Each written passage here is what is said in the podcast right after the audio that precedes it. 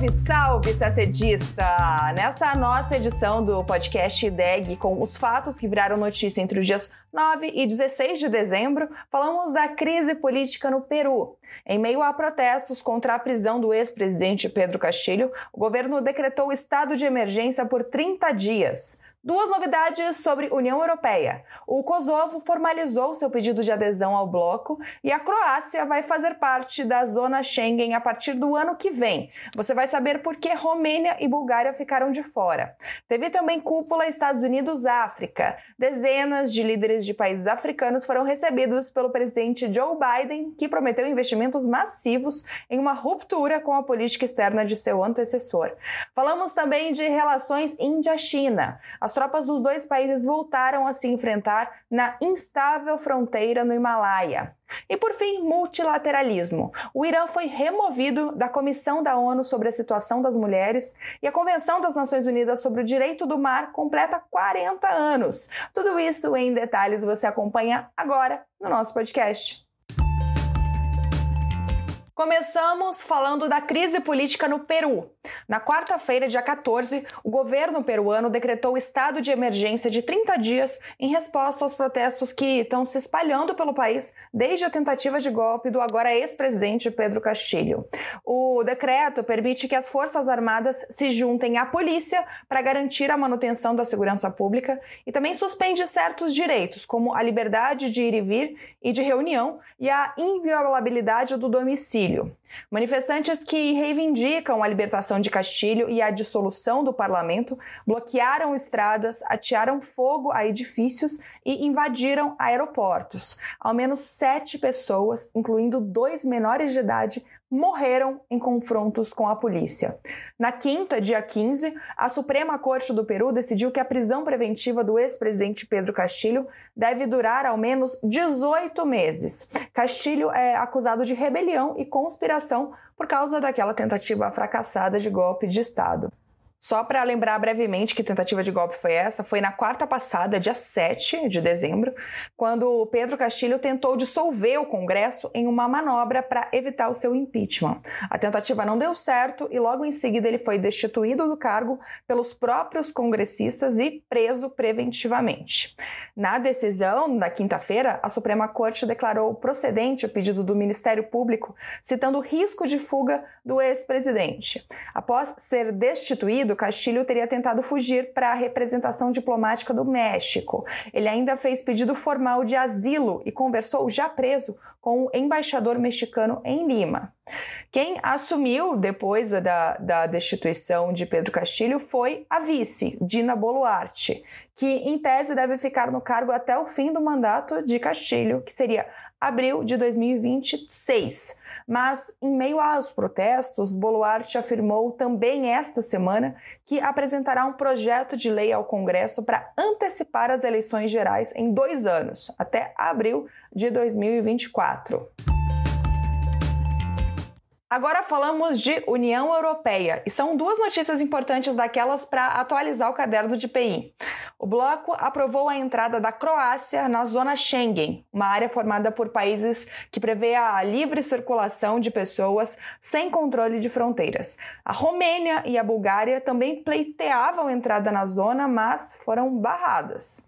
O plano original era admitir a Croácia com a Romênia e a Bulgária, mas o acordo foi quebrado depois que a Áustria prometeu vetar a adesão da Romênia e da Bulgária, argumentando que os países não têm capacidade de lidar com o fluxo de imigrantes que tentam entrar na União Europeia. E basta que um membro do bloco vete a decisão, porque essas decisões desse porte precisam ser aprovadas de forma unânime pelo bloco.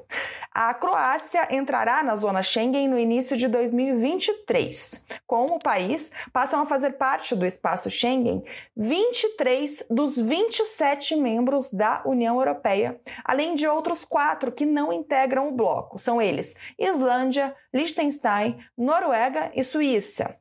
Todos os países da União Europeia, com exceção da Irlanda, devem se adequar para fazer parte do espaço Schengen. Enquanto isso não acontece, esses países têm o status de candidatos. Permanecem com esse status Romênia, Bulgária e Chipre. E a outra notícia é a formalização do pedido de adesão do Kosovo à União Europeia que ocorreu nesta quinta, dia 15. O Kosovo é o último país dos Balcãs a se candidatar ao bloco europeu. Só que o processo de adesão deve levar até anos para ser concluído. O país, que é de maioria albanesa, declarou independência da Sérvia em 2008 com o apoio do Ocidente após uma guerra no fim dos anos 90. O Kosovo não é membro das Nações Unidas e vários países não reconhecem sua condição de Estado, inclusive cinco membros da União Europeia: Grécia, Espanha, Romênia, Eslováquia e Chipre, o que complica bastante o processo de adesão. O Kosovo ainda precisa normalizar as relações com a Sérvia antes de ingressar na União Europeia. O bloco está trabalhando em um acordo e espera que as duas partes cheguem a um consenso, a um ponto comum, dentro de um ano. A semana também foi marcada pela Cúpula de Líderes Estados Unidos-África, em Washington, o maior evento diplomático na capital norte-americana desde a pandemia de Covid-19. Nessa que foi a reedição da cúpula feita em 2014 no governo Barack Obama, o presidente norte-americano Joe Biden recebeu 49 delegações africanas, incluindo 45 chefes de Estado. Para os Estados Unidos, essa é uma grande oportunidade de convencer os convidados de que a África é prioritária para Washington após anos de negligência nesse cenário que a gente conhece bem, que é o de disputa com a China por zonas de influência. Em um pronunciamento nesta quarta-feira, Biden anunciou uma série de iniciativas para reforçar os elos comerciais entre os Estados Unidos e o continente africano. Ao todo, os Estados Unidos planejam investir 55 bilhões de dólares ao longo dos próximos três anos para os setores de economia, segurança e saúde. Para reforçar a presença da África no sistema multilateral, o presidente norte-americano também anunciou seu apoio para que a União Africana se junte ao G20 como um membro permanente. E também disse que os Estados Unidos assinarão um memorando buscando alavancar a implementação da Zona de Comércio Livre Continental Africana, que será a maior zona de livre comércio do planeta quando se tornar completamente operacional. Ela foi acordada em 2018 e começou a funcionar em 2021, mas alguns impasses fazem com que sua implementação só termine em 2030. Essa cúpula marca uma mudança importante da política externa dos Estados Unidos para a África, quando comparada à gestão anterior. A África foi secundária para a política externa de Donald Trump, que com frequência se referia ao continente como um país. Chegou a citar uma nação africana que não existia e chegou também a afirmar que imigrantes nigerianos que chegaram aos Estados Unidos e viram o país nunca iriam querer retornar abre aspas, as suas cabanas, fecha aspas.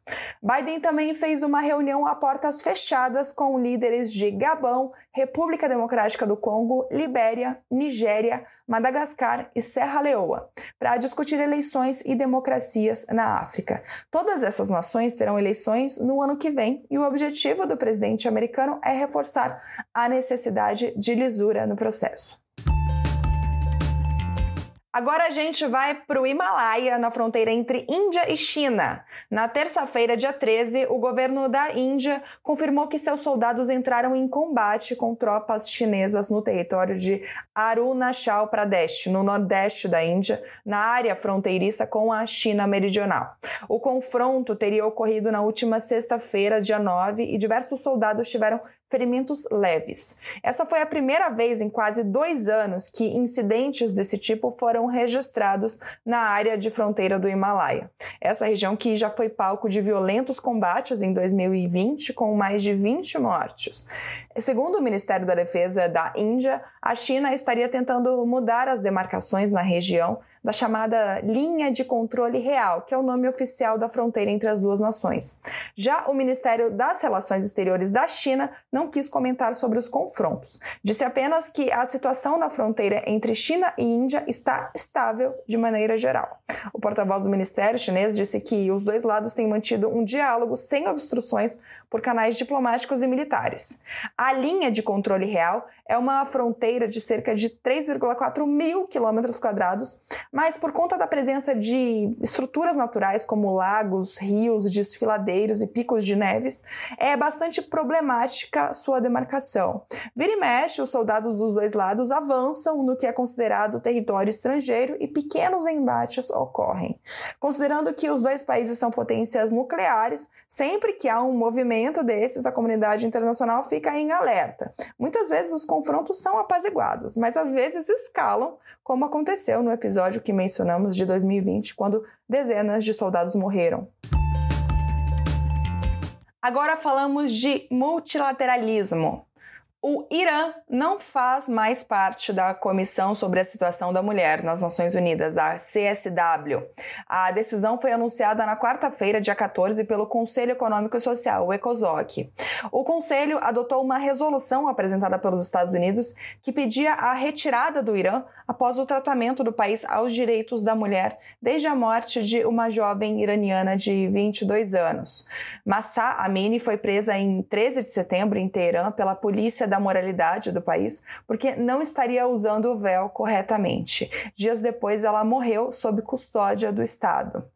A decisão de quarta-feira foi aprovada por 29 países. Oito votaram contra a saída do Irã e 16 se abstiveram. Na resolução, os Estados Unidos expressaram séria preocupação com as ações do governo iraniano desde a morte de Massa Amini. Segundo o texto, o governo estava minando e reprimindo de forma crescente os direitos humanos de mulheres e meninas, além de usar de força excessiva.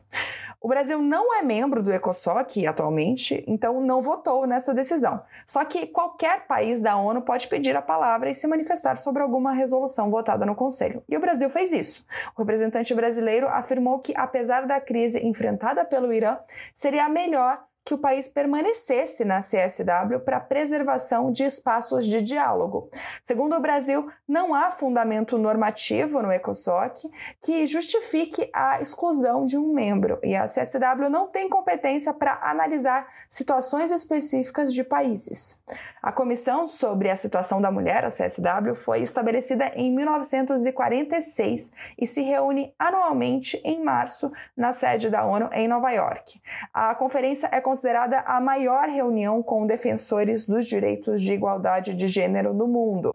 Os 45 membros da CSW são eleitos pelo ECOSOC, baseando-se na distribuição geográfica equitativa, e tem mandato de quatro anos. O Brasil atualmente não é membro do ECOSOC, mas é membro da CSW no mandato que vai até 2024. Por falar em multilateralismo, agora no dia 10 de dezembro, a Convenção das Nações Unidas sobre o Direito do Mar completou 40 anos. E por que falar dela aqui no nosso podcast? Porque ela é considerada uma das convenções mais bem-sucedidas dos últimos tempos e porque, nesse marco, o Itamaraty publicou uma nota e tudo ou quase tudo que interessa ao Itamaraty nos interessa também, né? O MRE celebrou os 40 anos da convenção e fez referência à sua ampla abrangência temática e ao elevado número de signatários, 167 estados-partes e a União Europeia. O também destaca que a chamada Convenção de Montego Bay teve importante contribuição para evitar conflitos envolvendo questões relacionadas ao mar em segmento às discussões originadas no final da década de 60. Tudo isso faz que a convenção seja considerada a Constituição dos Mares e Oceanos. A nota também lembra que as partes do tratado negociam instrumentos importantes para regulamentar o uso e proteger a diversidade em alto mar e para definir as regras da mineração no fundo marítimo, objeto de grande atenção devido ao seu alto valor econômico e potenciais impactos ambientais. Para o Brasil, a convenção assume particular relevância em função dos mais de 7 mil quilômetros de extensão do litoral brasileiro e dos mais de 5 milhões de quilômetros quadrados de espaço marítimo sob jurisdição nacional que compõem a famosa Amazônia Azul.